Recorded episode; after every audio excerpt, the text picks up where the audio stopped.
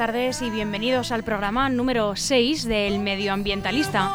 Estamos a jueves 9 de marzo, son exactamente las 4 y 5 de la tarde y tengo el placer de darles la bienvenida a este programa que pueden seguir en directo a través de nuestra web lgnmedios.com. También pueden verlo desde esta misma web porque pueden suscribirse a nuestro canal de YouTube y verlo. Siempre les digo que es como una tele pequeñita pero bueno, si se suscriben y le dan a la campanita para que les lleguen notificaciones y no perdérselo cada vez que comiencen los jueves, mejor.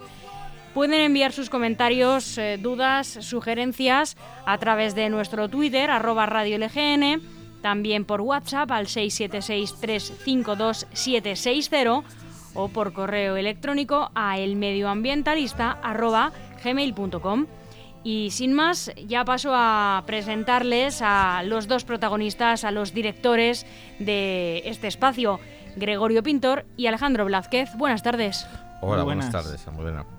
Oye, mira, hoy vamos a tratar eh, cuatro puntos como, como cada jueves, ¿no? Entonces, eh, en el espacio de la entrevista tenemos a Raúl Pinel, que es de la Junta Directiva de la Asociación Colectivo Animalista de Leganés.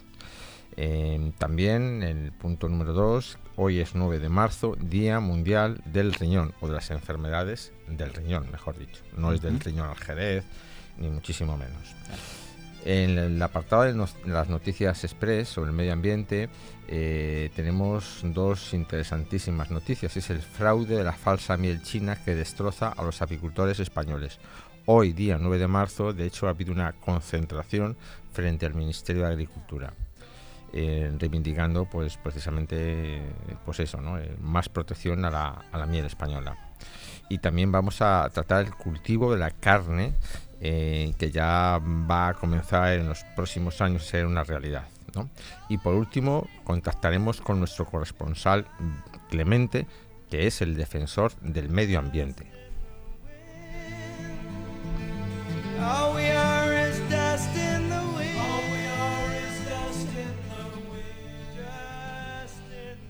Bueno, y dicho esto, em, Raúl Pinel, que pertenece a la Junta Directiva de la Asociación Colectivo Animalista de Leganés.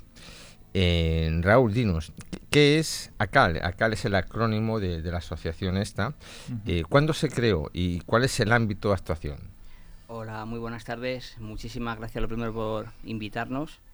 Y bueno, pues como tú has dicho, ACAL son las siglas de la Asociación Colectivo Animalista de Leganés eh, esta asociación se fundó en el año 2016, ya tiene unos añitos, y se fundó principalmente para intentar una convivencia más ética entre los vecinos humanos y no humanos de nuestro municipio. Eh, pero a partir del año 2019, eh, pues nos centramos más en la población felina del municipio. Vimos que era pues la población quizá más necesitada en ese momento y en este creemos que también y creamos un proyecto que llamamos Cal Adoptar un Gato, que funciona dentro del colectivo animalista de Leganés para hacer frente a todas estas necesidades. Y al final se ha convertido prácticamente en nuestra principal y exclusiva eh, actividad. Nos lleva muchísimo tiempo.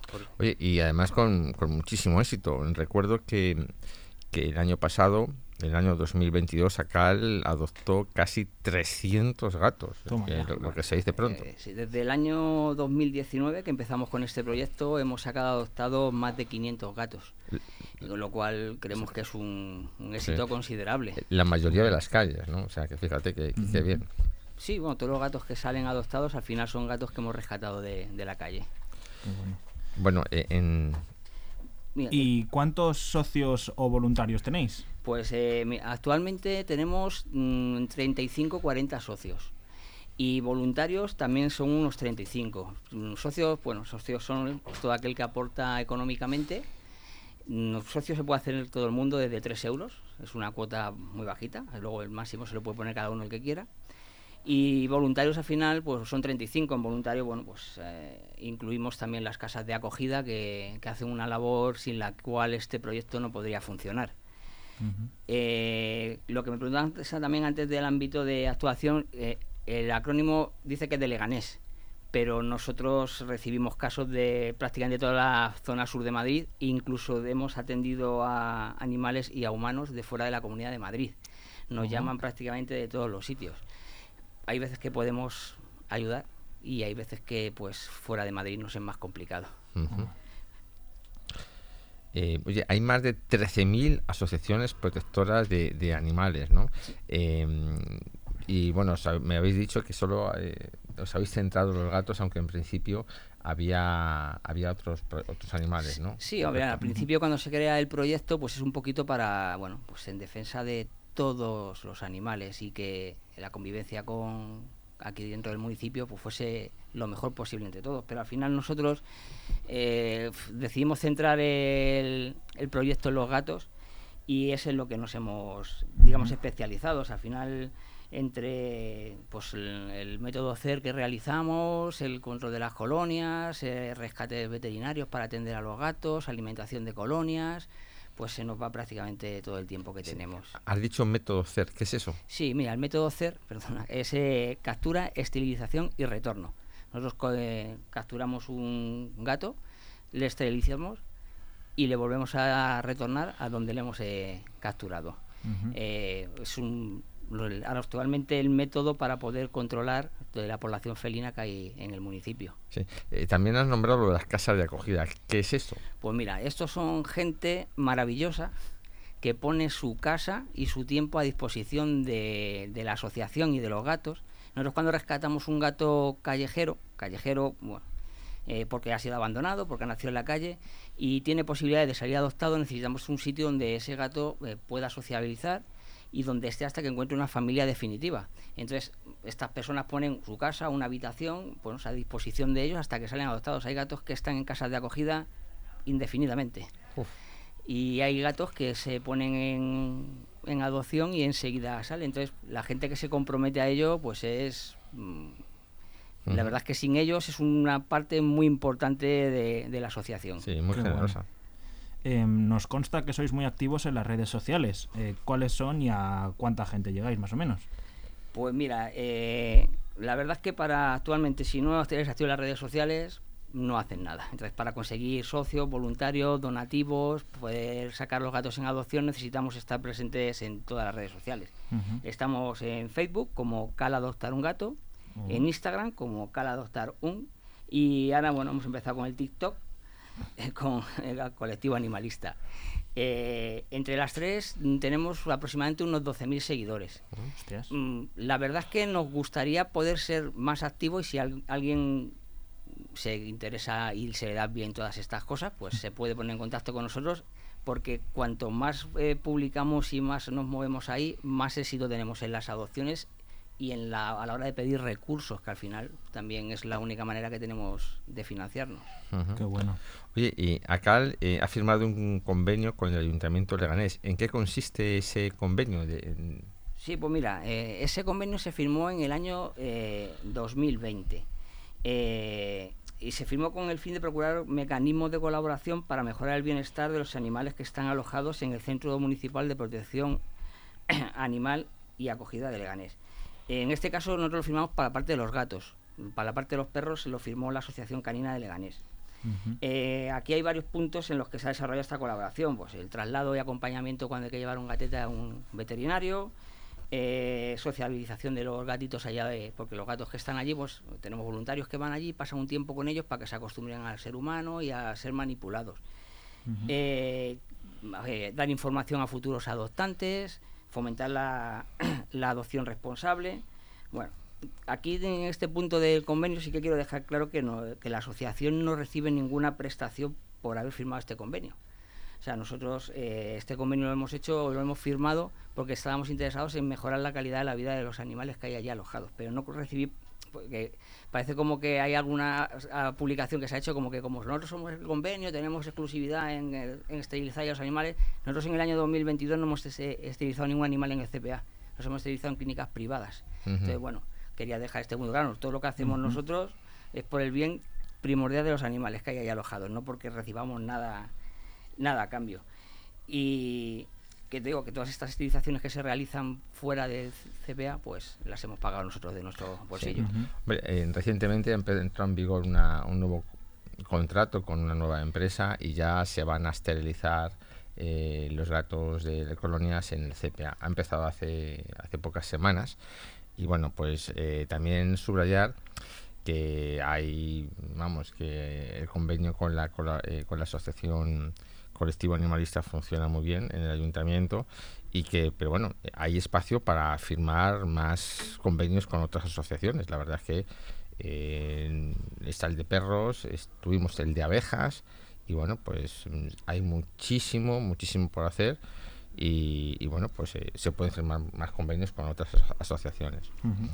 Em, una leyenda negra urbana, bueno, no negra, ¿no? una leyenda curiosa, dice que la gente que le gustan los gatos eh, es diferente a la que le gustan los perros. ¿Tú crees que eso es verdad? O? Bueno, pues aquí hay un poco de todo. Mira, hay un estudio que se hizo en una universidad en Estados Unidos con 600 eh, voluntarios y se les hizo rellenar un cuestionario si se les preguntó si les gustaban más perros o gatos. Bueno, pues 352 eligieron perros y 66 gatos. Eh, de, lo que rellenaron en ese cuestionario, lo que se llegó a la conclusión es de las personas que habían elegido perros, que eran personas más extrovertidas, razonables, cálidas y sociables, y que los que eligieron gatos eran personas que tenían más sensibilidad emocional, más tímidas y más serias. Bueno, eh, eh, a ver, estudios como estos revelan que, que los que nos decantamos por los gatos y los que se decantan por los perros somos algo diferentes. Pero la verdad es que, bueno, eh, no, son dos especies que no se pueden comparar. han convivido con el ser humano durante milenios, pero son diferentes. Entonces, compararlas mm, lo que tienen en común es que es gente maravillosa, porque eso está clarísimo. Oye, y, lo que sí noto también es que hay, tanto en, en estas asociaciones hay muchísimas más mujeres que hombres. Sí. Además, otra de las partes del estudio es que las, es más probable que una mujer se, se decante por adoptar un gato que por adoptar ah, un perro. Es curioso. Eh, y es verdad de que nosotros en la asociación mm, el 90% son mujeres. Dios mío, eres la excepción, Raúl. Yo y mi compañero Miguel, que le conoce, sí, sí, sí. Eh, somos de los pocos locos de los gatos, las otras son todas locas de los gatos, pero es verdad de que eh, en este mundo y prácticamente las alimentadoras de colonias son todas, todas mujeres prácticamente. Bueno. Y se puede decir que estamos en pre-campaña electoral y es, y es un momento idóneo para solicitar mejoras y cambios. Eh, ¿Qué cambios, eh, según vuestra visión, eh, las mejoras que son necesarias para una gran ciudad como Leganés? Bueno, pues mira, en una ciudad como Leganés, que es grande, moderna, pues se necesitan sobre todo que las administraciones públicas tomen más conciencia y actúen con más eficacia y eficiencia para poder mejorar la vida de estos animales. Eh, yo recuerdo que todo animal que habita y deambula por el término municipal es responsabilidad del gobierno municipal. Y nosotros proponemos que el Centro Municipal de Protección y Acogida Animal se reforme, bueno, se reforme, se construya uno nuevo, para que pueda dar cabida a las nuevas necesidades que se presentan a día de hoy. El centro que hay actualmente en Leganés fue construido cuando la ciudad y las circunstancias y las leyes eran distintas. Y todo esto ha evolucionado, para bien. Y el CPA debe ponerse a la altura de estas circunstancias. Además, las asociaciones que colaboran voluntariamente en todas estas tareas a las cuales el ayuntamiento pues, nos llega y colaboramos con ellos, pues necesitamos más apoyo, ya sea en forma económica o con medios, por ejemplo, locales para tener nuestro material. Mm, mira, te pongo un ejemplo. En el año 2022, nosotros como asociación nos hemos gastado 30.000 euros en gastos veterinarios. Toma ya. Para esterilizar o para curar a animales. Y otros 4.000 euros o más en alimentación, tanto de las colonias como de las casas de acogida. Entonces necesitamos aquí un poquito más de apoyo de parte de las administraciones públicas. Bueno, pues que escuche quien tenga que escuchar y que haga quien tenga que hacer. O sea que, es un mensaje pues muy, muy bueno. Eh, oye, eh, ¿qué tiene que hacer un oyente para contactar con vosotros y colaborar? Pues mira, lo más sencillo es que se pongan en contacto con nosotros a través de las redes sociales. Ahí siempre les vamos a contestar. Eh, a través de Facebook o a través de Instagram o a través de TikTok. No te creas que sé muy bien cómo funciona. Me ha pillado un poco mayor a mí el TikTok. Pero si se ponen con nosotros eh, en contacto a través de las redes sociales, nosotros vamos a responderles encantados. Personalmente llevo yo el tema de los voluntarios también. Me pondría yo en contacto con ellos y yo ya les explicaría, bueno, pues, o les diría en qué funciones podrían colaborar con nosotros. O sea que esperándoles estamos con los brazos abiertos. Mm, vale. Bueno, pues el tiempo se nos echa encima ya. Eh, muchas gracias, Raúl. Eh, y bueno, pues eh, a ver si nos vemos pronto en otro programa. Muchísimas gracias.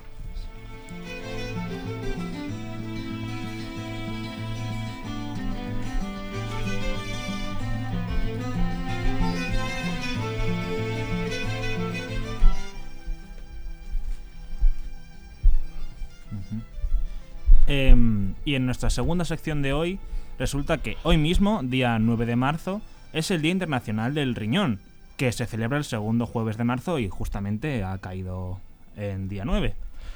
El Bueno, 10 por- Del riñón, pero del riñón al jerez, del riñón con papas, como que del riñón, explica. eh, el riñón que tenemos eh, aquí. Los riñones. Claro, los riñones. Dos, dos. Exacto. El 10% de la población mundial sufre, de alguna enfermedad renal crónica, pero no suelen darse cuenta hasta que el problema ya se encuentra bastante avanzado y los únicos caminos que les quedan por transitar es la diálisis o un trasplante de riñón. El Día Mundial del Riñón fue creado para generar conciencia entre otros entre, entre todos los habitantes del mundo para que puedan detectar cualquier eh, padecimiento en los riñones de forma precoz y cuando aún hay tiempo para solventar la situación o para retrasar lo inevitable.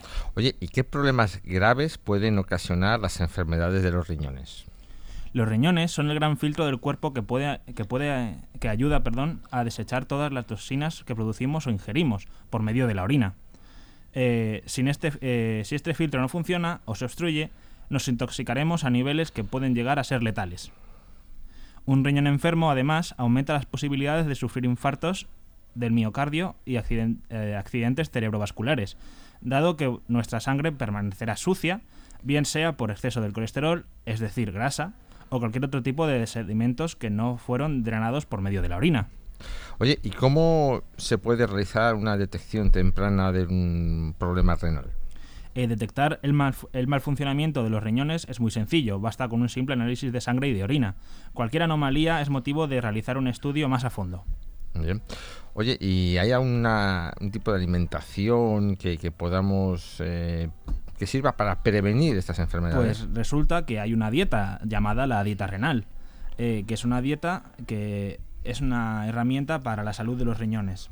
Otra de las grandes ventajas de detectar una enfermedad renal a tiempo es que puede ser mantenida a raya tras esta simple dieta renal. Se trata de un régimen alimenticio donde eh, se modera al máximo la sal y la grasa, además de otros alimentos y bebidas que pueden afectar negativamente a los riñones. En líneas generales, la persona deberá comer menos proteínas, muchas más frutas y verduras, además de reducir los lácteos. Te invitamos a que te informes sobre, sobre las enfermedades de los riñones y su patología para que así logres mantenerlos sanos. Recuerda compartir todo lo que aprendas en las redes sociales utilizando el hashtag Día Mundial del Riñón.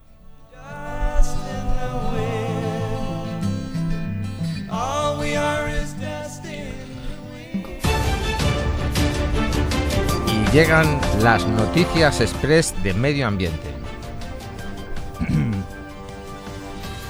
Noticia 1, ¿no? El fraude de la... y única, hoy es la única que tenemos. El fraude de la falsa miel china destroza a los apicultores españoles. De hecho, hoy, 9 de marzo, se han concentrado a las puertas del Ministerio eh, reivindicando una, una mayor, un mayor control sobre la miel exportada a China. Hay muchas posibilidades de que la miel que compramos en los supermercados sea falsa y en realidad se trate de una especie de sucedáneo que poco o nada tiene que ver con las abejas. El problema es que resulta muy, eh, muy complicado comprobarlo, incluso revisando a fondo el etiquetado. Mientras los consumidores sufren un engaño amparado por la Unión Europea, los verdaderos apicultores se ven abocados a la ruina, incapaces de competir con la falsa miel que importamos desde China. La miel de tono ámbar es espesa y ligeramente granulada. Tiene un, olor fraga- tiene un olor fragante y un sabor intenso, dulce y auténtico. Vivir de la apicultura no es sencillo, es trabajo duro. Desde que apareció la Varroa destructor, un ácaro parásito que ataca a las abejas, hay que estar, hay que estar pendiente, si no las controlas, te quedas sin colmenas. Son una especie de, de garrapatas, ¿no? Que, Hmm. se, que, se, que se incrustan en el, en el abdomen y en el tórax de, de las abejas. hasta, que- hasta que llegan a matarlas. Exacto. Eh, las abejas recolectan el néctar de las flores y ese néctar tiene mucha agua, así que para evitar que fermentéis, ah, para evitar que fermente, se conserva durante todo el invierno. Las abejas lo deshidratan, eh, lo almacenan y cuando, y cuando llenan el panal, lo sellan con cera para, eh, que producen las glándulas eh, cereras para que no vuelva a coger humedad. Las abejas, además de miel, producen cera, polen, propóleo, jalea real, etc. Oye, ¿y qué nos puedes decir de la falsa miel china? Eh, pues en España se considera que es el producto de las abejas y se recolecta cuando está madura, es decir, cuando está sellada o perculada, eh, o cuando las abejas han reducido su humedad por debajo del 18%. Durante el proceso de deshidratación, las abejas se pasan el néctar de unas a otras, añadiendo unas enzimas muy importantes para la miel. Por eso, eh, respetar el proceso es esencial para garantizar la calidad del producto final. Pero en China lo que hacen es cosechar la miel inmadura, sin deshidratar y sin sellar. Eh, Esto es en general, que no se molesten nuestros oyentes chinos, que sabemos O sea, que nos siguen claro, por millones. Le vamos a dar un saludo a nuestros, oy- a nuestros oyentes de China desde aquí. Y bueno, además, como allí tienen permitido utilizar antibióticos, tienen que filtrarla para eliminar, para eliminar los medicamentos, pero en el proceso también eliminan el polen, lo que, haz- lo que permite poder detectar el origen de la miel. Sí, esto es importante porque precisamente analizando la miel se, se ven los granos de polen y se puede determinar su origen y por lo tanto la trazabilidad. En otros casos, el fraude es mucho más grave porque, si, eh, porque ni siquiera se trata de miel. Se han detectado partidas de falsa miel china que llegan a Europa adulteradas con siropes o maíz de arroz. Fíjate que se puede comprar eh, a, a granel la miel china en torno a 3 euros el kilo. Sin embargo, una miel de apicultor, mm, el, el precio mínimo son 10 euros. ¿eh? Fíjate qué, qué descompensación. Eh, ahora, Oye, ¿y, y cómo se detecta la falsa miel china? Eh, los apicultores reivindican que una mayor trazabilidad del producto y más transparencia en el etiquetado para que los consumidores puedan identificar claramente el país de origen de la miel. Por eso os hemos escrito aquí unas pequeñas recomendaciones que podéis seguir. Eh, guiarse por el olfato y el gusto. Si la miel solo es dulce, sin aroma y sin sabor, desconfía. Si al abrir el bote no huele a miel auténtica, desconfía. Porque es posible que, crea, eh, que creas que estás tomando un producto saludable cuando en realidad solo estás consumiendo azúcar. Oye, pero a ver, vamos a ver. Eh, o sea, tú vas a un supermercado, empiezas a abrir botes, a meter los dedos, no me Cla- cuadra. Claro, o sea, tú, antes de que. lo- la gracia está en que no haya nadie en el pasillo viéndote. No, no, en serio. A ver, ¿cómo, plan- lo, cómo lo arreglamos? Eh, también otra recomendación es que si es muy barata, desconfía. Precio normal de la miel de autor suelen ser 10, 12 euros el kilo. Sí. En general, la miel blanca, esa de productos blancos, hay que desconfiar. ¿eh? Exacto. Hay, que, hay que buscar, hay que conseguir que la, que la miel tenga un buen etiquetado con el nombre del, del apicultor, el pueblo y bueno, y la fecha de recolección. ¿eh? Bueno, vamos a pasar eh, hasta aquí la noticia de, de los apicultores. Vamos a pasar a eh, nuestro, sí, a, a la última sección, nuestro corresponsal Clemente.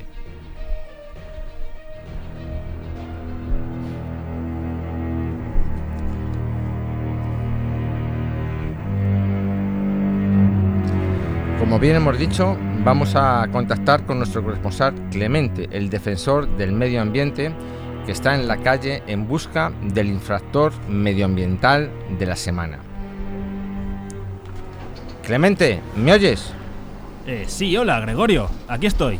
Oye, ¿has localizado algún infractor ambiental? Eh, pues resulta que llevo siguiendo un rato por la calle a este hombre que es de, malle- de alta edad, que al parecer está depositando una bolsa con ropa al contenedor de restos. Vamos a, a preguntarle por qué lo hace. Señor, señor, ¿qué hace depositando eso ahí? Con todo el respeto, joven. Estos zapatos ya no me valen y aparte están viejos y rotos. Por eso me deshago de ellos. Pero Roberto, no me intentes llevar al huerto. ¿Sabes que existe contenedores específicos para la ropa y el calzado usados con el fin de que puedan utilizarse en una segunda oportunidad? Pero ¿quién va a querer estos zapatos con más agujeros que un queso gruyère? Roberto, en las, pla- en las plantas de tratamiento de- se encargarán de separar las partes para que puedan reutilizarse en las industrias textil y del calzado. Además, la policía le puede llamar la atención si te pillan, con las manos en la masa, como te he pillado yo. Vaya, no había pensado en eso. ¿Quién iba a decir que mis zapatos favoritos volverían a las andadas? ¡Qué poético! De ahora en adelante depositaré la ropa que ya no me sirve en el contenedor adecuado. Muchas gracias, joven. Clemente, has convertido un ciudadano infractor en un ciudadano socialmente responsable. Has dado, Clemente, un pequeño paso, pero ha significado un gran salto para el medio ambiente. Recuerda, sé inteligente y cuida el medio ambiente.